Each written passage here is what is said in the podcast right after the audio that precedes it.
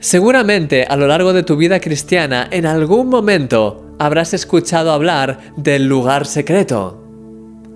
Esta expresión hace referencia a ese lugar especial al que solemos ir de manera regular para encontrarnos con Dios.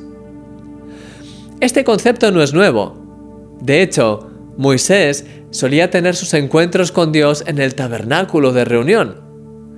El rey David solía tenerlos en lo que él llamaba la casa del Señor, y Jesús mismo solía tenerlos por la noche o temprano por la mañana cuando salía al monte a orar.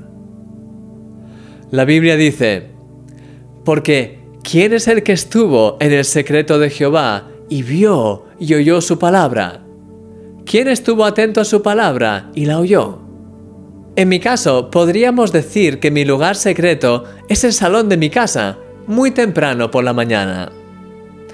Cada día, antes de que nuestra bebé se levante, aprovecho siempre para pasar un rato a solas con Dios. Leo la Biblia, oro, escribo mis reflexiones en un diario, pero sobre todo, es para mí un momento para encontrarme con Dios, para abrir mi corazón de par en par y buscar escuchar su voz.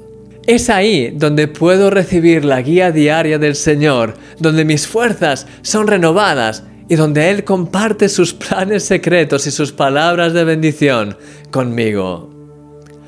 Esa hora, hora y media con Él, son el motor de mi día a día. Querido amigo, ¿Tienes tú también un lugar secreto en el que puedas encontrarte con Dios? Si no lo tienes, hoy es el día para encontrar uno. Piensa en un lugar tranquilo al que puedas tener acceso y en un momento del día en el que puedas visitarlo. Puede ser quizás temprano en la mañana en tu habitación o después de comer en el salón cuando los niños están durmiendo la siesta o tal vez al atardecer, dando un paseo por el parque. Pídele al Señor que te dé sabiduría para encontrarlo, y cuando lo tengas localizado, empieza a invertir tiempo ahí buscando a Dios. Él quiere hablarte y revelarte cosas preciosas para tu vida. Mi querido amigo, eres un milagro.